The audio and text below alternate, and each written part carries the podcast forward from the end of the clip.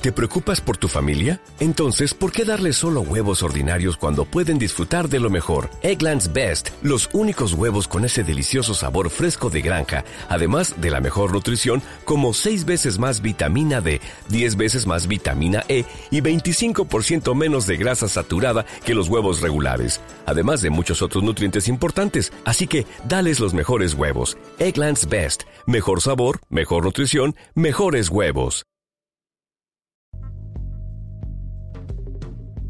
Slumberland de FDS está patrocinado esta semana por la Guía del Seriéfilo Galáctico, el primer libro de la colección Fuera de Series.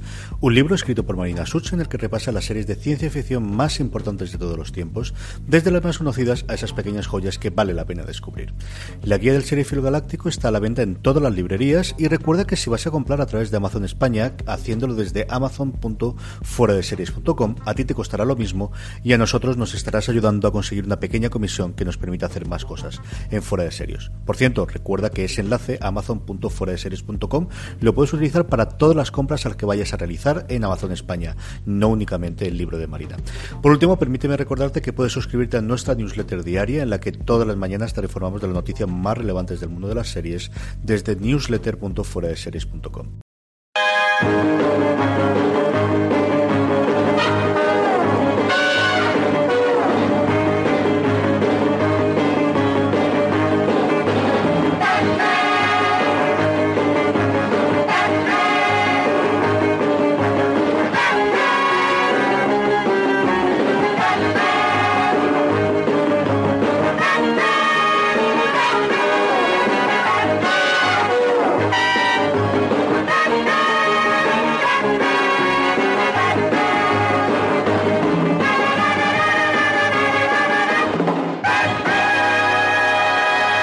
Bienvenidos una semana más a Slumberland, la tierra de los sueños, donde cada semana hablamos de cómics, TVOs, novelas gráficas y sus adaptaciones a cine y a series. Don John Rovira, ¿cómo estamos? Bien, un poquito constipado, así que no me hagáis mucho caso hoy, pero, pero bien. Es cuestión del tiempo, esto es lo que tenemos. Ahora hablaremos con Julián. Además, Julián, ¿cuánto frío hace en Madrid ya?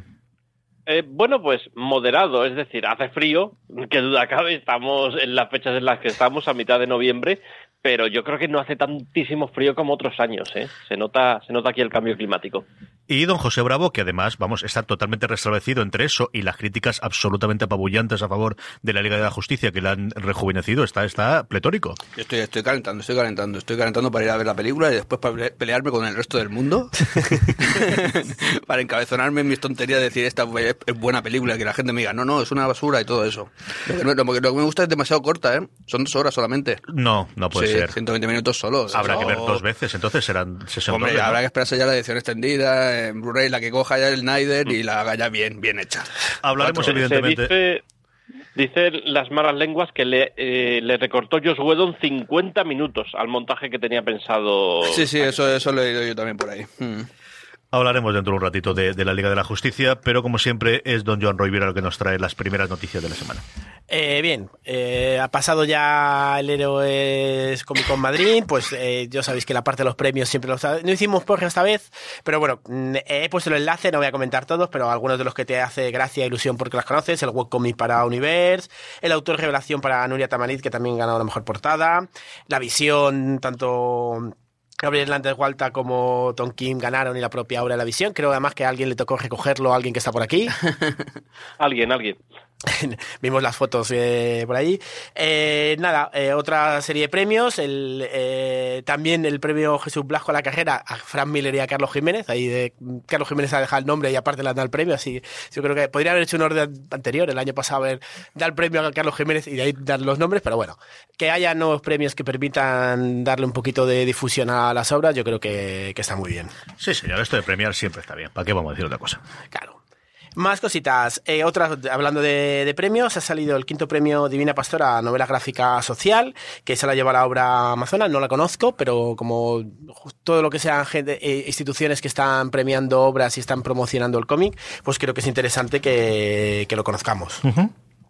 Más cositas. El 30 de noviembre se ha anunciado que se publicará un cómic disco, Encrucijada, eh, con una parte de José Manuel Casán de Seguridad Social, que, que hace la parte más de la historia del disco, y Paco Reuca, que se ha metido en este proyecto. Entonces es una cosa que puede quedar, eh, puede quedar graciosa. Y nada, bueno, ya estaremos pendientes de, de su publicación. Y bueno, hoy por último, y la verdad es que tengo pocas noticias y voy a hablar de, mis cositas. Eh, dentro de las actividades del aula de cómic, la semana que viene empezamos ya con el primer curso más oficial. De, es del ciclo que vamos a tener más o menos permanente en el aula, que es las mujeres en el cómic. Y en este caso es eh, el feminismo en el cómic, que empezará el día 24 de noviembre con una conferencia de Lisa McCausland, que, de la que hemos hablado en varias ocasiones, del viaje de la superheroína, y aprovechará el sábado 25 para presentar el libro de Wonder Woman, el feminismo como superpoder. Aparte, el curso tendrá pues nada, el club de lectura dedicado por una parte a Wonder Woman una de las sesiones, otra a las olas del feminismo a través del cómic. Proyectaremos tanto la, la película más moderna de Wonder Woman, pero también eh, proyectaremos la de animación.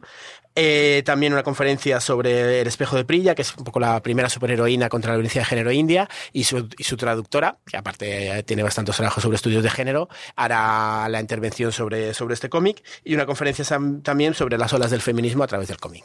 ¿Dónde puede consultar la gente toda la agenda y, y los horarios y todo demás, John? Es www.ua.es barra aula de cómic. Que... Oye, pues para ser la universidad, la verdad es que ha sido muy sencillo la, la dirección de, de. Estamos sí, sí, mejorando, ¿eh? Sí, Progresamos adecuadamente. Eh, UA.es barra bola de cómic, tío. Sí, sí. Al final eh, estaba esta cosita, nos la han dejado. Eh, luego también en toda la, el de Cultura está anunciado el curso, todas las actividades también las se promocionan a través tanto de la sede universitaria donde está situada el aula, como de la propia cultura, pero que tenemos nuestra propia web. Todavía no aceptamos críticas porque todavía está en proceso. ¿ves? tenemos puesto el primer acto que hicimos, este primer curso, las primeras cositas. La idea es que vaya cogiendo forma, pero bueno, llevamos un mes, o sea que muy contentos. Muy bien, intentaremos hacer por ahí. Hacedme caso y grabad las cosas, que luego siempre se os olvida. Coger una, una si no, yo te doy la, la, la grabadora, seguro que te la doy. Vídeo, algo inventaremos, pero grabarlo en audio, grabarlo en vídeo y darle difusión después. Sí. que no, no, puede ser esto. Que los que tenemos críos al final esos horarios son más complicados ir, pero siempre nos apetece verlo. Señor Bravo, ¿qué tenemos esta semana?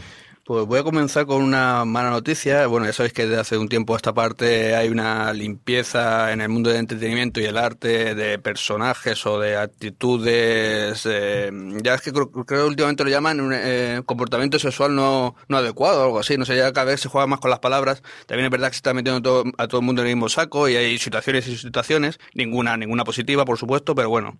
Eh. Estamos hablando del caso de Kevin Spacey, de Harry Weinstein, de Luis C.K., que es el que más me ha dolido a mí eh, personalmente. Y bueno, el mundo del cómic se voy a quedar aparte y es que han, han despedido a Eddie Berganza, una, uno de los editores de DC, uno de los editores que ya muchísimo tiempo ahí, ya lleva desde finales de los 90, si no recuerdo mal. Y lo han despedido también por, por un caso similar, también por un comportamiento sexual no adecuado. Eh, nada, una noticia triste. Eh, creo que eh, no sé si esto, me imagino que todo esto será para bien. Me imagino que ya está, que la gente se ve que está aguantando demasiado y que ahora mismo a, a, través de, a, a, partir de un de ciertos casos se está transformando el resto. Eddie Berganza ya tenía varios casos ya ahí acumulados y rumores y leyendas, este tipo de cosas y al final yo creo que DC pues ya ha hecho lo que tenía que hacer hace tiempo y he despedido a este hombre. Pues un caso más de, esto, ya te digo, o sea, me da mucha pena porque algunos de estos artistas, como artistas los considero que son genios, eh, voy a, vuelvo a nombrar a Luis C.K., creo que es un genio y me da mucha pena verlos en una situación así, pero bueno, si es, si es verdad lo que esto que ha pasado, pues nada, es lo que, lo que se merecen. Pero aquí tenemos un caso que a mí para nada me parece una noticia triste. Es decir, a mí me parece una noticia que llega muy tarde. Hmm. Hace muchos años que se llevaba hablando de los acosos sexuales y de las, acosa las acusaciones eh, que recibía Eddie Berganza. De hecho, eh, lo que sabíamos hasta ahora era que DC no le había despedido, sino que le había mandado a hacer terapia o le había prohibido tener contacto con mujeres dentro de la oficina, pero se negaba a despedir a este sujeto después de un montón de años con acusaciones que se repetían y se repetían. Y bueno, yo creo que ha tenido que pasar esto para que por fin decidan quitárselo de encima, ¿no? Sí, ha habido casos similares. El mundo, ya te digo, el mundo del entretenimiento y el arte, o sea, ha habido casos de esos de que han estado aguantando, o escondiendo, o ocultando, o maquillando algunos, algunos casos, hasta que se, ahora ya ha explotado todo y ahora ya no ni se maquilla ni se esconde nada. En el momento que tienes alguna acusación de este tipo, te vas a la calle, y con razón. Eh, noticia triste el hecho de que es eso, hay gente, pues eso, que yo por menos he ido la traba de alguna manera. Y, pero no, no, es una, es una buena noticia que se haga este tipo de limpieza, por supuesto, no, no me puedo decir otra cosa. O sea, lo que no puede ser, no puede ser. Y también me sorprende muchísimo que, que haya tanta gente que no sepa ni comportarse en esta vida. Es que la verdad es que alucino un poco, me, me, me sorprende, sinceramente este tipo de, de, comportamiento, este tipo de personajes, porque al final es que no puedo decir otra cosa. De verdad que me sorprende muchísimo que haya tanta gente que no se va a comportarse, porque no es un caso aislado. Eso, estamos hablando de muchísimos casos y de gente que yo creo que ha perdido ya incluso lo que es la noción de la realidad y del comportamiento humano básico, machos. Es que no, no, no entiendo de ciertas cosas. Eso es lo importante, que lo que ha servido esto es para darse cuenta cómo estaba tan estructural que, que muchos hombres pensaban sí, sí, que sí. desde su situación de poder podían mantener esa situación y a, a, gracias a hacer caso a uno de los casos ha sido mediático y salen todos y oye, que se haga toda la limpieza que, que haya que hacer, hay que hacerla, hay que hacerla, eh, claro. y a partir de ahí pues nada, esperemos que la gente sepa comportarse y se les meta en la cabeza un poquito que yo no, creo que no en ciertos casos, por el caso más exagerado de, de Herbie Weinstein es un tío con muchísimo poder que yo creo que al final es que pierde la noción de la realidad, ¿sabes? Eh, coge y, o sea, se creen que están por encima de bien y mal y pierde, todo el mundo es un estarán rodeados de, de yes men, o sea, de gente que les dice todo que sí y al final pierden la noción de que, la, que, de que, perso que son personas y que, que, respetan a todo el mundo y que o sea, se creen que son ya los, los transforman en objetos que pueden usar a, a, su antojo. No, no, está claro que esto es mm, al final se puede ver como una buena noticia que es una limpieza y que ya creo que nadie va a aguantar ninguna tontería de este tipo ya a partir de ahora. Espero que no, que no, que no sea así.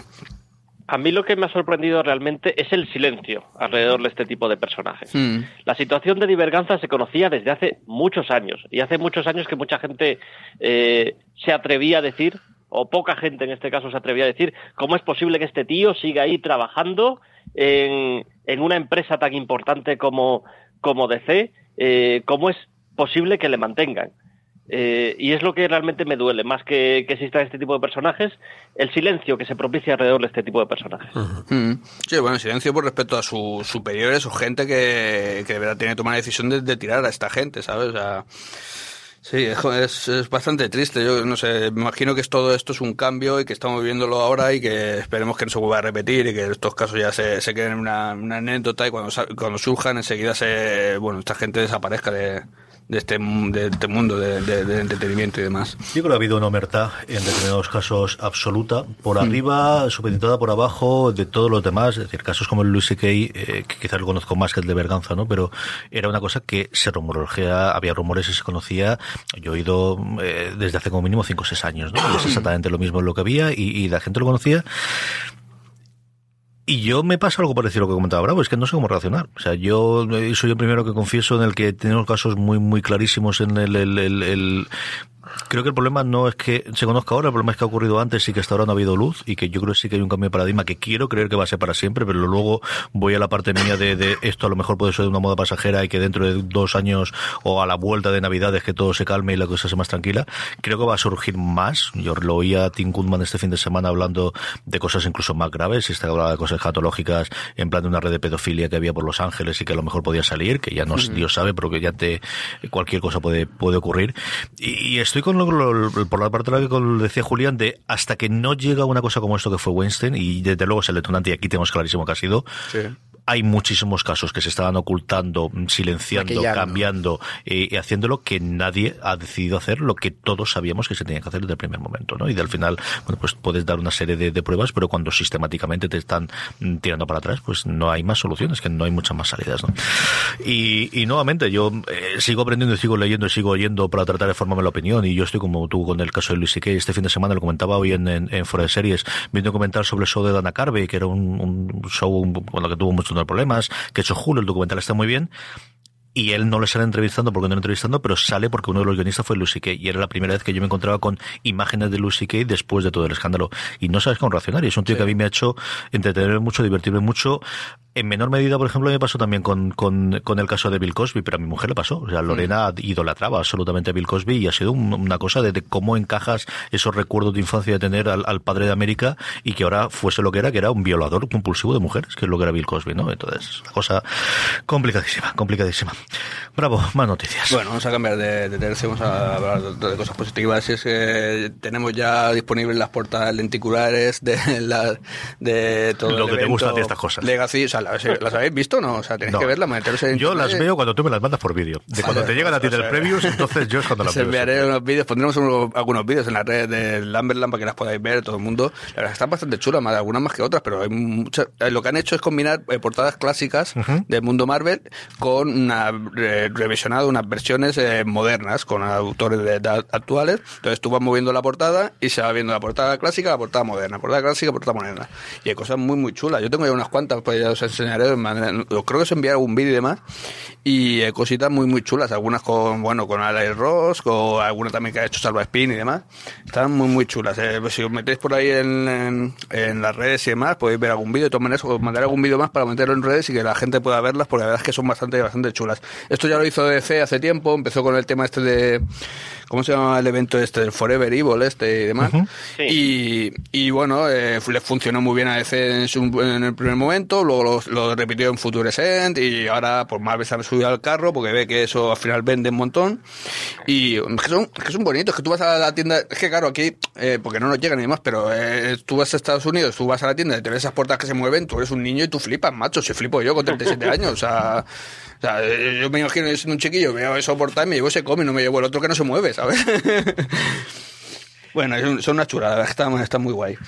Bueno, Yo bueno, sí, a mí me han gustado, sobre, curiosamente, las dos que más me han gustado han sido las de los que hasta ahora, a mi juicio, son los dos tebeos más chulos del Legacy, que es el Capitán América de Mark Waid y Chris Sam, que eso es una absoluta maravilla, y, y el Spider-Man de Dan Slott y, y Stuart Immonen. Y da la casualidad que son los que tienen las cubiertas más chulas de, de los que he visto hasta ahora.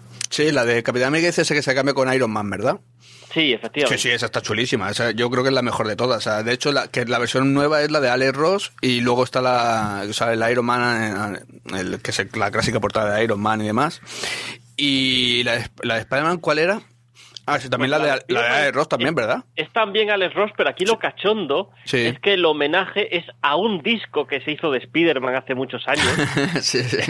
y no a un TVO. Es, es una excepción dentro de las portadas de Marvel Legacy. Sí, sí, también está muy chula. Esas dos las tengo, o sea, son, es- la verdad es que es una pasada. Está, no sé, a mí me está muy curioso. Ya sabes que este tipo de cosas me, me pueden. O sea, están, están muy chulas. Luego los cómics ya no sé, porque no los he leído, pero es porque he estado viendo... Los, los dos son magníficos, de verdad. Hmm. Sí, ya sé que estás enamorado de la nueva de la nueva etapa de, de Spider-Man y demás, que, también creo que también está chulísima. Bueno, voy a seguir con la noticia y no lo termino. Eh, y es que si os faltaba alguna excusa para ver para ver Flash, la serie de Flash, es que sale Starbuck. si ahora si ya no veis ahora ya Flash, ya no sé qué, ya no sé qué, qué pueden hacer ya. Sí, Kate, que, eh, que no sé cómo dices, Kate. Katie Stackhoff. ¿Cómo? Katie Hasakol. El, el apellido lo voy a destrozar, perdón. Sackhoff. Es- sí, Starbuck. Pues, para todos los que estamos enamorados de esa mujer eh, apa- eh, que salió en Galáctica y demás, ahora sale como un personaje como Blacksmith en, en Flash. Y pues eso, todavía no he visto la- esta nueva temporada, pero es un aliciente más para que os enganchéis a esta serie que de verdad que merece mucho la pena. Y para terminar, simplemente una noticia rápida del mundo de videojuegos es que Injustice 2 ya está en su versión PC, ya podéis adquirir su versión PC que hace no mucho salió en versión para PlayStation y para Xbox, pues ya está en versión PC, está todavía un poco, yo probé va un poco así regular, porque es un, bueno, han cogido la versión de consola, la han pasado a, a PC y está un poquito así regular, pero el juego en sí eh, visualmente es impresionante. La verdad es que está muy, muy chulo porque ah, mola, porque es luchar y te llevas a Superman, llevas a Batman y llevas a... ¿Qué más quieres? Está claro. Si es que ya no puedes pedir más. Intenté instalar la beta que estaba en Steam, pero solamente es para PC, no estaba para Mac, así que no pude instalarla, se lo que Bootcamp por un rollo por el estilo, pero sí que lo, lo he visto en consolas. Y además veo porque regularmente están haciendo por lo que hacen siempre, ¿no? De, de- de las expansiones y en el canal de YouTube de DC suelen colgar los personajes nuevos y la verdad es que visualmente es muy Sí, de hecho ahora iban a incluir a las Tortugas Ninja. Si es que, ¿qué más queréis? Si es que me van a meter a las Tortugas Ninja luchando contra los personajes tiempo, de DC. Si es que flipa. Señor Clemente, noticias de la semana. Esa es la clave, que tengamos más tiempo. Pues mira, en esta semana lo que ha pasado es que un fantasma ha recorrido el frikiverso y es que Disney va a comprar Fox.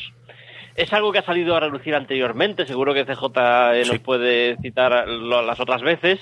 Y la diferencia ahora es que esta vez lo destapaba NBC eh, en su canal eh, de finanzas y es a partir de que NBC saca la noticia que todo el mundo se vuelve loco.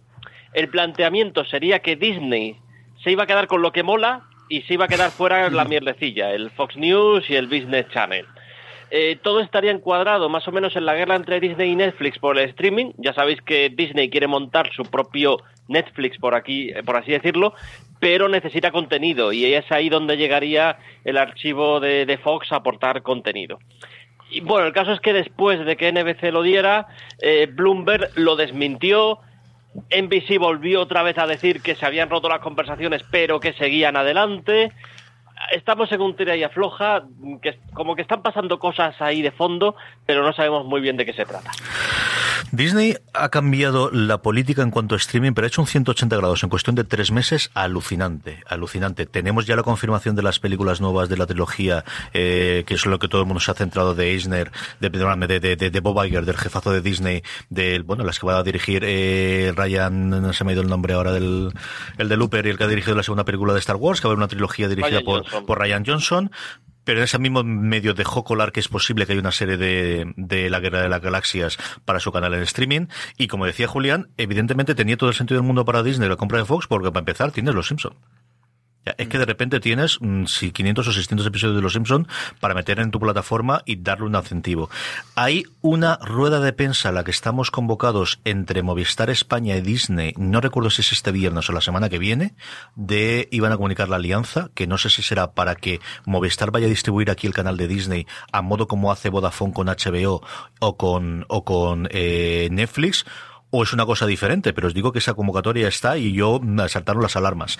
Como decía eh, Julián, la, la, concreción era que se quedaba con lo que a nosotros nos mola más, de forma que Fox se quedase con las dos cosas que creen que puede funcionar en Estados Unidos, que son lo que mejor puede aguantar el streaming, que son noticias y deportes. Fox se ha gastado una millonada de pasta en Estados Unidos para hacer un competidor a SPN en la parte deportiva y comprar un montón de las únicas licencias que te daban libre, que era alguna cosita local de, de béisbol y alguna cosita más, y, y las noticias que que, les ha funcionado y que es una máquina de hacer dinero y fue el primer canal de noticias de marcado carácter republicano, derechas, al right o lo que quieras tirar a partir de ahí. Bueno, y, todos sabemos por dónde funciona esa parte. Hay una transaccional además que es el rollo de Sky, Sky que ya está aquí en España, pero que donde realmente tiene poderes en Inglaterra, que además es el que tiene el convenio para, para distribuir todas las series de HBO en el Reino Unido y que además hace sus series propias y tiene los derechos de fútbol para muchas cosas en Inglaterra, que es una compañía filial de Fox, pero que Fox quería comprar al 100% y que no estaba claro si esa sería otra opción de llegar a un acuerdo con Disney para que tenga esa distribución en Reino Unido. Mm, la verdad es que todo se queda en agua de borrajas al final, porque eh, la propia noticia original decía que se había ah, comentado esto, pero se habían roto las negociaciones, pero sí te da un sentido de estamos locos por estas cosas porque nos molan mogollón todas estas cosas de las compras tan grandes y de un montón de ceros que ninguno comprendemos, y luego que Disney se está moviendo una barbaridad. Yo creo que la conclusión al final es, eh, mm, le ha costado un montón girar el transatlántico y ver que el futuro realmente es tener streaming y que leche, ¿por qué no? Que somos Disney. No somos Disney, somos Disney, somos Marvel, somos Star Wars, somos, si me puras Indiana Jones, ¿no? Si hacemos alguna cosa con ella alguna vez, que tenemos el concepto de Indiana Jones alguna vez, y lo que queremos hacer a partir de ahí, somos Pixar. Y se lo han tomado muy en serio. Yo creo que se lo están tomando muy en serio, Julián. Yo aquí el tema de Fox, creo que si realmente sigue adelante y no lo tengo nada claro, eh, yo le doy mucha credibilidad a Bloomberg a la hora de decir que esto que esto se paró, por mucho que después volviera a insistir en BC en que seguía adelante, creo que es un tema que va que va para para muy largo y que Disney ahora está centrado fundamentalmente en construir como sea su biblioteca para, para streaming. Hay aquí una noticia que también viene de esto, que es Los Nuevos Guerreros, que iba a ser una serie que, tenemos muchas ganas de ver porque va a estar ahí Milana Vintrup.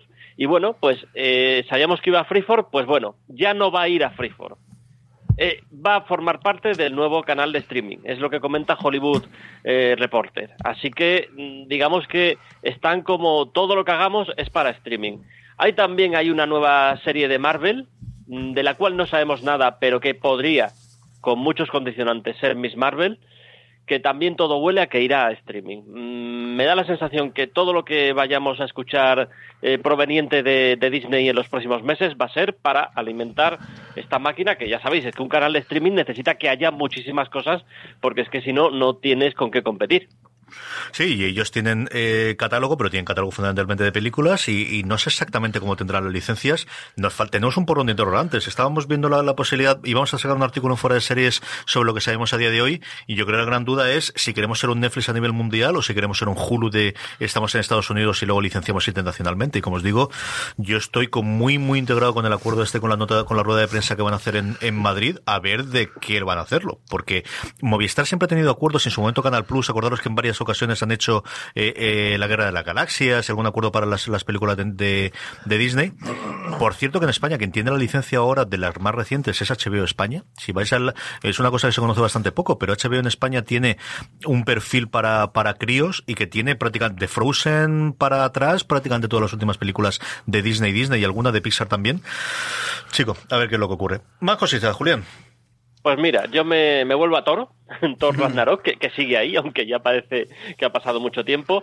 El caso es que Tessa Thompson, la, la actriz que hace de la Valkyria, ha contado a Rolling Stone que, que estuvo peleándose por una escena en que la Valkyria confirmara que era bisexual, que incluso grabaron esa escena, pero que se ha quedado en la, en la, en la sala de montaje. Así que será una escena que probablemente la veamos pues ya en el, en el Blu-ray si, si, siguen existiendo Blu-rays a este paso porque todo, todo es streaming.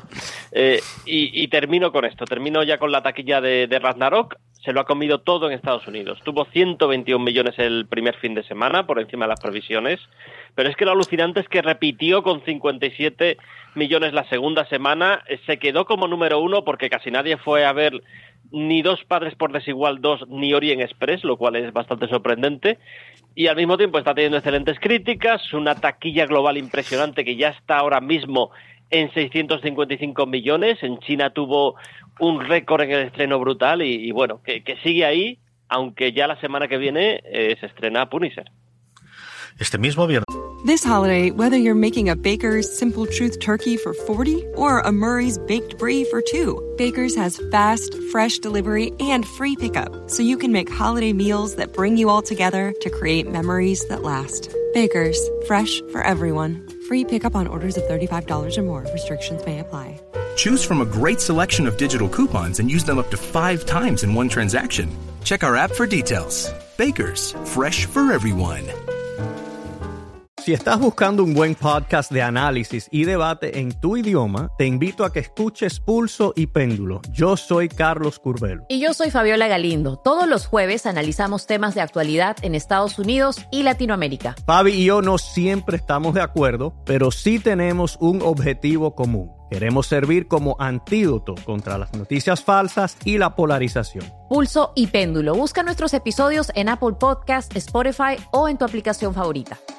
Eso lo tenemos ya eh, aquí. Han salido ya las críticas americanas que oscilan desde bien a le sobra la mitad de los episodios y luego además tiene el añadido americano de, de todo el tema que tienen ellos con la violencia con las armas y con los ejemplos tan concretos que hemos tenido en los últimos meses. ¿no? Es un secreto a voces hablando de lo que contamos antes que parece que retrasaron eso después de la matanza en, en Las Vegas, el estreno que esperaban tener para Punisher, y de nuevo hace apenas dos semanas tuvieron otro en, en Texas, que además el, el, asesino iba de alguna forma eh, uniformado de una forma similar a la del castigador.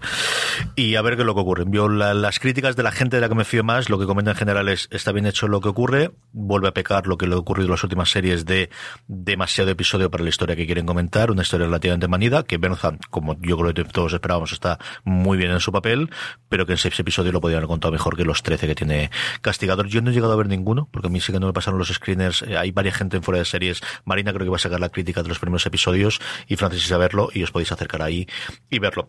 Y eh, se estrena también este fin de semana aquí la, la, Liga de la Justicia, igual que en Estados Unidos, ¿no? Sí, este viernes. Este a las 4 de la tarde. A las 4 estás ahí. ¿Tiene la entrada ya? Eh, no, pero... Pero, pero como, si, como si fuese, ¿no? Estar ahí, sí, sí, hombre, a las 4 de la tarde. Y porque no hay matinales. Claro, es que yo esperaba para matinales, es que...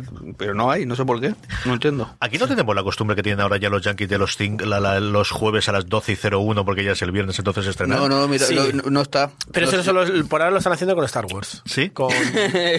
Esa me la sé. Es que te, hay cosas que no entiendo en esta vida. Bueno, mejor me callo. Con las otras, yo, oye, yo también, porque a mí me es fácil dejar al nene dormido y ir a las 12. Lo que no entiendo pero aguantas con Star Wars y con la de justicia, ¿no? Eso no ¿Aguantas de las 12 hasta las, 2, hasta las 3 y media de la madrugada para ver la película de Star Wars? Sí, para, para ver la película de Star Wars, aunque luego pueda no gustarme incluso, pero es Star Wars, entonces lo aguantas. Y luego ya, pues... Hacen ruido en pantalla y eso, ¿no? Sí, sí. Yo, en fin, lo- eh, solamente el, el pensar en ver una película, empezar a ver una película a las 12 de la noche, tengo que haber dormido toda la mañana para, para poder vamos, madre mía de mi alma, con lo Pero que yo has he sido. salido de casa, estás con los colegas. Yo, yo soy una película que veo al año, Otro ya mundo. últimamente no veo más. Yo creo que de las Pues ya te primeras. queda poco. Nada, nada, y he estado en cuestión. Yo, la prim- de las veces que yo recuerdo de me he hecho mayor fue en un cine en Madrid, en el monstruoso este que tienen en el, Kinépolis de las afueras, de la ciudad de- del, del, del cine, o de la ciudad de la luz, o de la ciudad del, del, del este, como, como se llama allí, la, la sala monstruosa que tienen para 1500 personas. Una de Samalayan, no me acuerdo cuál era, no me acuerdo cuál era. Y de quedarme dormido. Y es la primera vez que me quedé dormido en el cine. Creo que a partir de ahí en todas las demás me he quedado. O sea, es una cosa. Pero era a las once y media. Pues ya con eso te vale. Me desperté, además era de, de las cosas típicas que de Madrid, de me voy en el primer tren para aprovechar todo el día, me levanto a las 5 de la mañana y el este, y a las 11 y es la primera que yo recuerdo de quedarme dormido y decir, y a partir de aquí, y el declive y el, el deterioro y la vejez, un desastre todo. En fin, hasta aquí han llegado las noticias de la semana, vamos eh, con el por qué suena esto y a la vuelta vamos a hablar de la otra gran noticia de esta semana que no hemos comentado, que es el, fi- el fichaje de eh, Brian Michael Bendis por DC, hacemos un poquito de glosa de su carrera y, de qué nos supone, ¿no? Yo creo que aquí estoy mucho más en el campo de Julián que el de otro, a mí me parece un golpe brutal, pero no me adelanto, este es el por qué suena esto de esta semana.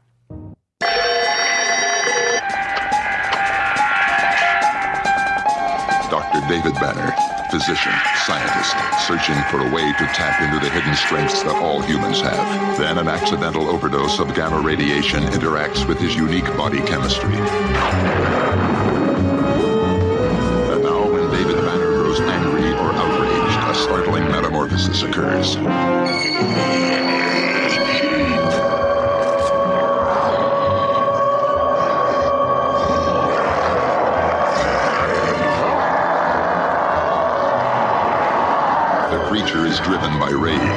Pursued by an investigative reporter. Mr. McGee, don't make me angry. You wouldn't like me when I'm angry.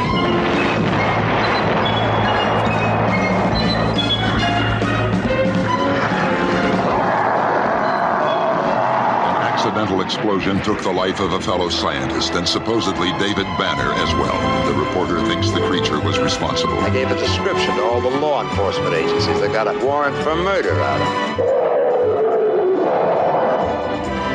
Which David Banner can never prove he or the creature didn't commit. So he must let the world go on thinking that he too is dead until he can find a way to control the raging spirit that dwells within him.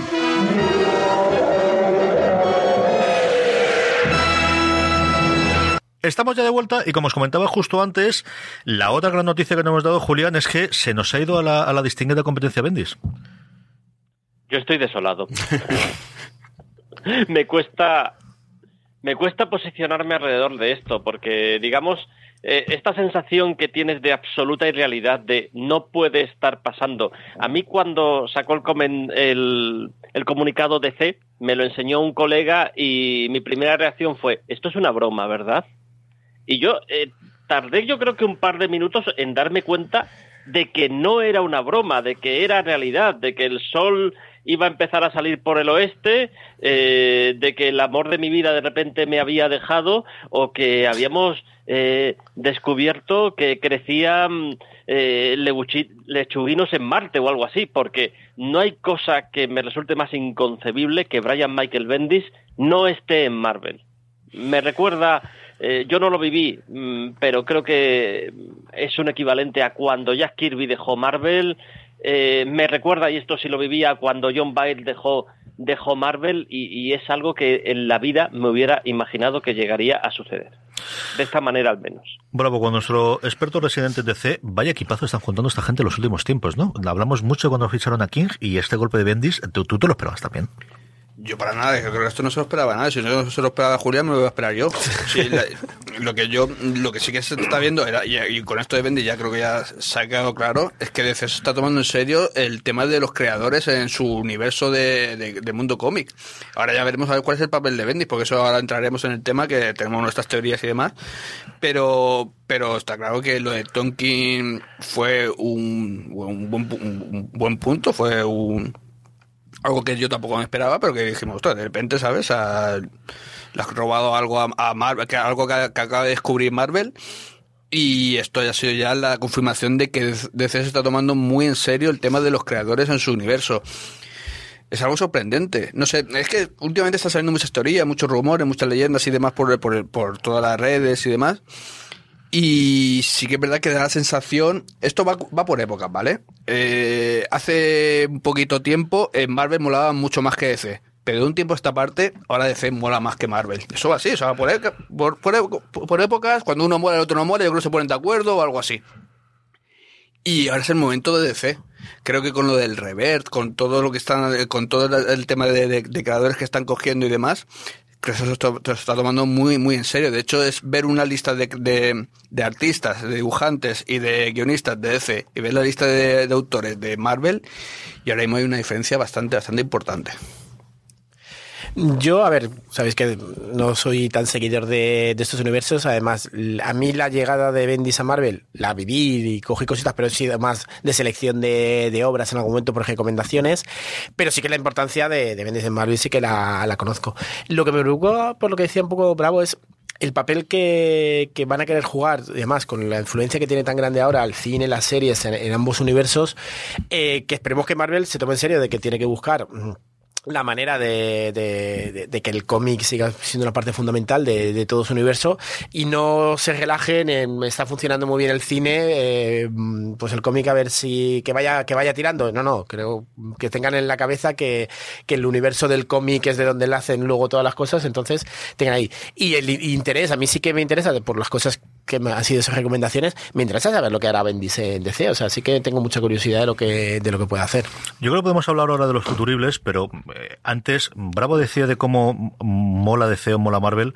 Yo creo que sí que, que podríamos hacer un poquito de glosa de, de lo que ha supuesto Bendis para Marvel, ¿no? Y yo creo que es uno de los causantes de que Marvel volviese a molar, Julián.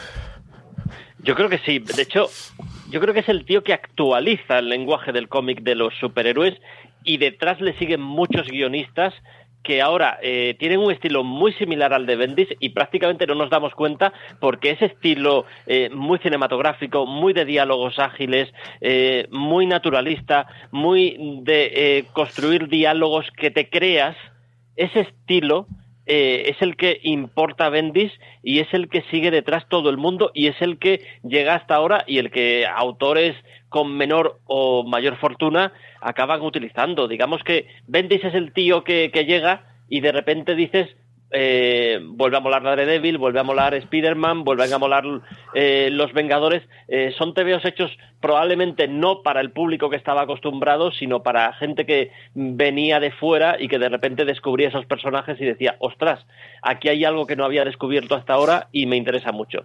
Bendis también es un tío que eh, evidentemente ha metido muchísimo la pata en temas de, continuidad. Es evidente que cuando empieza, sobre todo en Vengadores, eh, toca mucho de oído, eh, le pillas un montón de, de errores, pero dentro de eso comprende a los personajes, los comprende de una manera tan alucinante que es capaz de retratarlo en apenas unas líneas de diálogo. Yo recuerdo eh, un cómic que para mí fue paradigmático de descubrir eh, lo bueno que, era este tío, que fue eh, Civil War, La Confesión donde básicamente es un largo diálogo de Iron Man ante el cadáver de, Steve Rogers que acaba de morir en, en Civil War. Bueno, pues en ese TVO, Bendis, mm, te dabas cuenta que probablemente solo había leído eh, o solo se le había quedado en la memoria un par de TVOs importantes de Iron Man y eran los de la huida a Camelot. Eh, pero mm, te dabas cuenta que en un par de frases era capaz de condensar el espíritu del, del personaje. Eso por un lado. Y luego aparte es el tío que ha inventado un montón de personajes, se ha atrevido a hacer un montón de cosas que van a quedar ahí. Eh, fue el tío que se atrevió a matar Ultimate Spider-Man y a continuación eh, sustituirlo por Miles Morales. Fue el tío que nos ha traído a Ridley Williams, es el tío que nos ha traído a Jessica Jones. Mm, su legado está ahí, influyó muchísimo en la primera fase y en la segunda del universo cinemático Marvel, tanto que estaba ahí en el comité mm, eh, de Marvel Studios. Hay quien dice que una razón de su marcha podría estar aquí, que ya no influía tanto, que ya no era tan influyente, que su apuesta decidida por la diversidad en los cómics estaba perdiendo la batalla últimamente en, Marvel y que probablemente DC le ha dicho en un momento dado a través de Geoff Jones, vente para acá porque todo eso que no puedes hacer en Marvel lo vas a poder hacer aquí. No, yo estoy totalmente de acuerdo con Julián con el hecho de esa modernización. De hecho, bueno, una, una de las piezas claves de, de toda esa modernización fue el universo Ultimate de, de- Marvel. Y ese, ese tipo de diálogos que habla Julián, de que de, de- de modernizados y actualizados y que podía coger a un público mucho más, mm, no sé decir más joven, más, o más que, estu- que estuviera en la periferia del mundo del cómic o fuera de él, creo que es lo que ahora se está utilizando un montón. De hecho, mira, una de mi recomendación de hoy, que va a ser lo de, ya lo diré después, que la de Injustice 2, que es de Tom Taylor, es que Injustice, eh, lo de los cómics estos del videojuego, basa- bueno, basados en el universo del videojuego, eso es un, el universo Ultimate de DC. Es eso. Y en, en ese tipo de conversaciones, de, de- de cuando se ponen a hablar los personajes y demás, te da una sensación de realidad. Una sensación de realidad y una- un tipo de, de diálogo, de guiones que no existían antes de, de Bendis, o, no existían, o no existían de, esa- de, de una manera tan marcada, tan, tan diferenciada con respecto al resto de, de cómics que habían antes. En ese sentido, es, está claro que ha sido un hombre muy, muy, muy importante. Woodhouse Nissan offers a variety of SUVs and crossovers to fit your lifestyle. Whether you're looking for an SUV with high towing capability or a crossover with all wheel drive, you can expect a variety of safety features, plenty of seating, ample cargo space, and innovative design to tackle virtually any adventure. Explore the Nissan lineup of SUVs and crossovers featuring Rogue, Rogue Sport, Kicks, Murano, Pathfinder, and Armada. Visit one of our two Nissan locations or shop online at woodhouse.com. This holiday, whether you're making a Baker's Simple Truth turkey for 40 or a Murray's Baked Brie for 2, Baker's has fast, fresh delivery and free pickup, so you can make holiday meals that bring you all together to create memories that last. Baker's, fresh for everyone. Free pickup on orders of $35 or more. Restrictions may apply. Choose from a great selection of digital coupons and use them up to five times in one transaction. Check our app for details. Bakers, fresh for everyone. Y lo que habla Julián y lo que de- del tema del, del- universo cinemático de, Marvel es que no se entendería, o sea, es que está basado en ese, ese universo paralelo, no está basado en el universo clásico de Marvel, sobre todo la primera etapa, lo de los Vengadores y demás. Eh, bueno, no voy a entrar ya con el tema de Nick Furia que, que tiene un, que, que es negro, ¿sabes? O sea, eso es, eso ese concepto, todos esos, esos cambios vinieron de ese, de uni- universo Ultimate. Y, y bueno, una de las piezas para hablar ya de, piezas fundamentales de este hombre, de ese universo Ultimate, es lo, de, lo que hizo con, con Spider-Man. Eh, ahora ya con el tiempo se ve como algo casi normal, pero en su momento había que ponerse ahí. Había que coger y contar el origen de Spider-Man a una nueva generación que ya entiende que no iba con, que no va con una cámara de estas de no sé cómo decirles, como son unas cámaras, una cámara reflex de estas de, no, no son ni reflex, estas antiguas que parecen de juguete, ¿sabes? Y con un lenguaje nuevo, con, con una personalidad totalmente actualizada y modernizada. Eh, está clarísimo que es un tío muy, muy, muy importante. También creo que las cosas más importantes o, lo- las mejores cosas que las hizo hace ya tiempo en Marvel. No sé lo que cómo está actualmente. Lo que ha hecho en Marvel no me ha llamado tanto la atención. No creo que sea tan bueno las últimas cosas que ha hecho. Pero claro, es como todo. O sea, eh, esto es una cuestión de tiempo. Y, también creo que, que sí que es verdad que es que eh, una de las razones, eh, tengo la, en ese comparto la teoría de Julián, de que una de las razones de cambiarse a DC es por, por formar parte de ese uni- universo de, de cinemático de, de, de DC. Porque creo que el universo cinemático de DC está, eh, con, con la incursión de Jeff Jones, está mucho más unido al universo de- del mundo cómic. En, Marvel, Disney, eh, ese mundo están demasiado separados a día de hoy. Y eso creo que no es algo bueno, aunque, aunque funciona mucho mejor que el universo de DC, ¿sabes? Pero bueno, eso vamos a ver con el tiempo.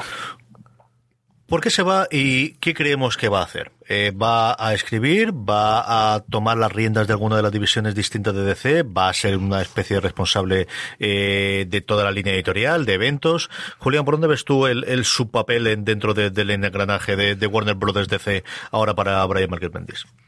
Un poco de todo eso, ¿no? Yo creo que aquí quien me da la sensación que ha sido el muñidor del acuerdo, ojo, estoy hablando siempre de sensaciones, de impresiones, no estoy diciendo cosas que sepa eh, seguro. Me da la impresión que el muñidor del acuerdo ha sido Geoff Jones. Geoff Jones eh, tiene amistad con Brian Michael Bendis, le conoce, sabe perfectamente lo que quiere y lo que no, y probablemente es quien le haya dicho, eh, ya has llegado todo lo más lejos que puedes llegar en Marvel. Mm, Ahora mismo es verdad que eh, es verdad que seguía siendo lo que quedaba de la Marvel de Quesada. Si os dais cuenta, todo el resto del mundo ha ido desapareciendo. Ha desaparecido Straczynski, eh, Mark Millar, todos los demás, pero quedaba él. Pues mm, este es, digamos, el último eslabón que quedaba por, por romper con la Marvel de, Joe Quesada. Eh, pues digamos que en DC puede empezar desde cero. Mm, todo el mundo siempre había pensado que podía ser un gran guionista de Batman y yo creo que eso lo tendremos.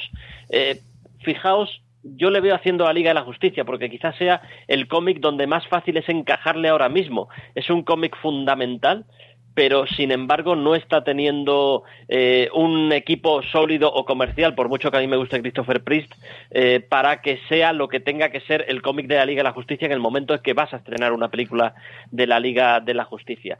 Y más allá de eso, sí, le veo metiendo muchísima mano o al menos mucha asesoría dentro eh, de lo que está haciendo, de lo que está haciendo el universo extendido eh, de DC en el en el cine. Y quién sabe también si haciendo algún proyecto independiente, algo que tenga que ver con esto de la diversidad que, que se estaba perdiendo en, en Marvel y también trayéndose sus, sus cómics eh, de autor, como puedan ser Powers, como puedan ser Scarlet, que estaban en Marvel, pero estaban un poco abandonados porque era la típica cosa que Bendis dejaba siempre al final de la lista y aparecía un tomo cada muchos años. Bravo, ¿cómo lo ves tú? Mm, vamos a ver, yo qué sé, yo como voy a repetir, o sea, Bendis tuvo una época impresionante, sobre todo al principio, un pico de creatividad increíble. Eh, como pues, no, estos últimos años no me hace tanta gracia, a decir. No creo que, que así de primeras el hecho de haberlo fichados tenga que ser una noticia. Yo creo que Julián le da muchísima más importancia que la que le doy yo.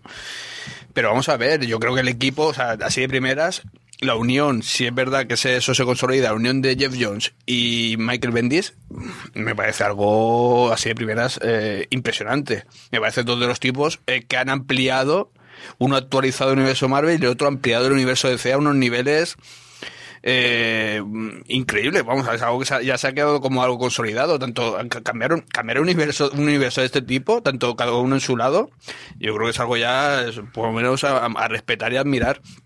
Vamos a ver, vamos a ver qué pasa, a ver dónde lo ponen, a ver cuál es su trabajo.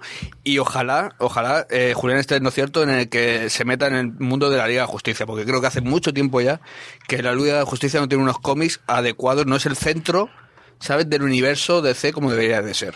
Joan.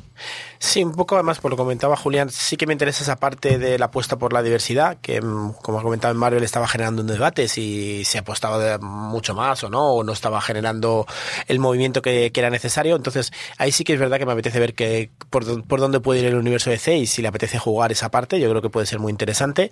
Y luego un poco es eso, el el tirón que a lo mejor necesita la parte del universo cinemático de DC, eh, quizá él pueda plasmar algunas ideas, una organización que falla a la crítica especialmente y a lo mejor ese tirón que justamente si además en el, en el de Marvel ya no estaba teniendo el protagonismo, quizá también pueda contribuir a, a darle una forma un poquito más distinta. Yo muy rápidamente, porque nos quedan cinco minutitos todavía para dar las recomendaciones, yo creo que tiene tres papeles. Uno, coger la serie que él quiera y hacer el guion, la que apetezca, la que quería hacer desde niño, puede ser Wonder Woman, puede ser la Liga de Justicia, puede ser alguno de los distintos Batman, algo de eso. Dos, yo creo que, a ver si me cierro, lo estoy llamo por, por, por definición personal, es que quiero que me acabe Scarlet, es que me gusta mucho ese cómic, leches. O sea, cógelo, Powers tuvo su momento y yo creo que después del fracaso de la serie, creo que no quieren ni volver a verlo, pero Scarlet le tengo mucho cariño a esa serie y me gustó mucho es de las primeras cosas que leí recientemente de Break Illness. Y yo creo que lo que le van a encargar a él es que dirija de alguna forma la parte creativa de su compañía, de su cadena de streaming. DC lanza una, cadena de streaming en el 2018 y eso está confirmado y no desmentido a día de hoy por DC, con dos series originales, una de acción real que son los jóvenes titanes, los nuevos titanes, otra de animación que es Young Justice Outsiders, tienen que crear más contenido y alguien te hace falta que sea el arquitecto de eso igual que es con las películas. Yo creo que su hueco en las películas de consultor puede estar bien, pero es complicado, pero necesitan a alguien. Y yo creo que esto sí es un reto yo creo que esos niveles no te vas solo por pasta, te vas evidentemente por pasta. Y te van a pagar más pasta, o el dinero que sea, o sobre todo por, por eh, lo que tenga por, por objetivos o lo que sea. Pero creo que te vas por un reto creativo cuando todavía te sientes con ganas y estás viendo como todos los rumores apuntaban que te estaban dejando de lado. Y yo creo que él, toma, ahí la tienes, bailala, tienes aquí un servicio de streaming más allá del cómic que ya lo has tenido. Y yo creo que él, estaba loco por hacer una serie de Powers. Llegaron a rodar hasta tres veces el piloto y siguió ahí delante. Y la serie yo no he llegado a verla, pero me han dicho todo el mundo que fue desastrosa. Además, en un sitio muy complicado como era PlayStation, que luego lo dejó eh, manga por hombro, que cancelaron todo el resto de las series. Yo lo veo, quizá por formación profesional, no os digo yo que no, lo veo más pegado a la rama de series de DC, que tiene todos ojos de CW, pero que necesitan meterle algo a este canal de streaming y yo creo que ahí se puede funcionar. Lo veremos, lo veremos y lo seguiremos y lo comentaremos porque, como os decía antes, nos quedan nada, tres minutitos y es el momento de las recomendaciones. Joan, ¿qué recomendamos esta semana? Pues muy rápido, hoy comienza el Congreso Internacional Miguel Hernández, así que como mañana tenemos una, el equipo de la obra de cómic, tenemos una conferencia eh, sobre cómics y libros ilustrados sobre Miguel Hernández, dos cómics de, de, la obra. Tenemos por una parte La voz que no cesa, Vida de Miguel Hernández, de Ramón Boldú y Ramón Pereira. Ah, tiene ya tiempo la primera edición que hizo de T, pero Astiberri ha hecho una edición renovada.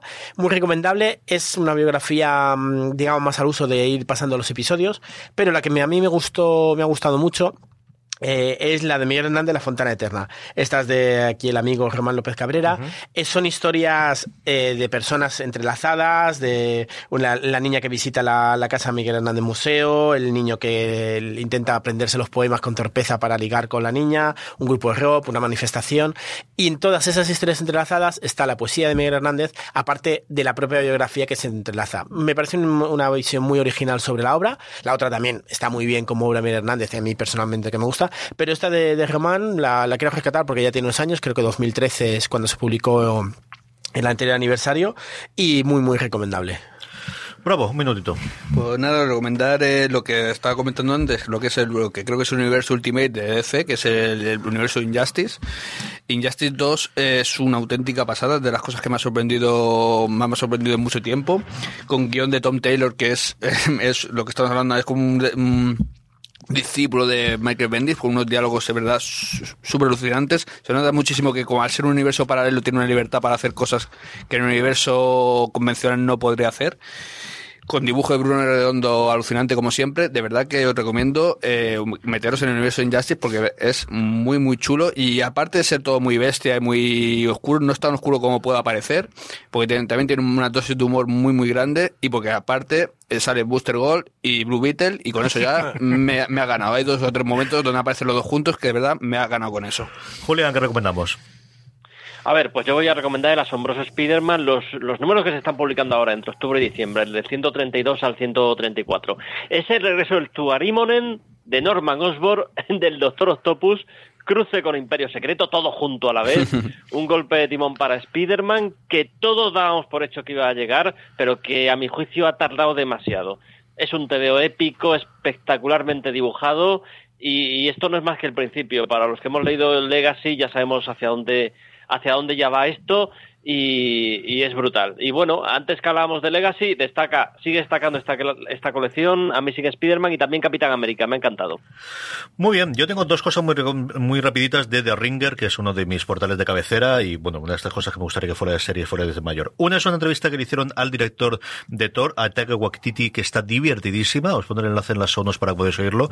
Y luego esta gente ha hecho una clasificación, votando todos los redactores, de las 50 series de superhéroes más importantes de todos los tiempos, con un algoritmo que han hecho entre la recepción crítica, sus votos. La tenéis entero en superhéroes.derringer.com. Acercaros por ahí, es de estas típicas listas para discutir, para debatir, para tomar el café, para poner en Facebook, pero cómo podéis para poner pelearse, esta. Para pelearse. Para que nosotros llevamos dos días discutiendo sobre esto, así que divertidísimas, superhéroes.derringer.com directamente y veréis la lista y además es preciosa. O sea, estéticamente la página web, Sí, en- tanto en, en cualquier dispositivo que lo veáis, de verdad es una verdadera preciosidad.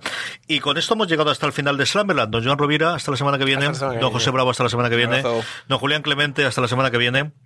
Intentaremos estar menos abatidos. y a todos vosotros, querida audiencia, gracias por estar ahí. Hasta la semana que viene en Slamberland.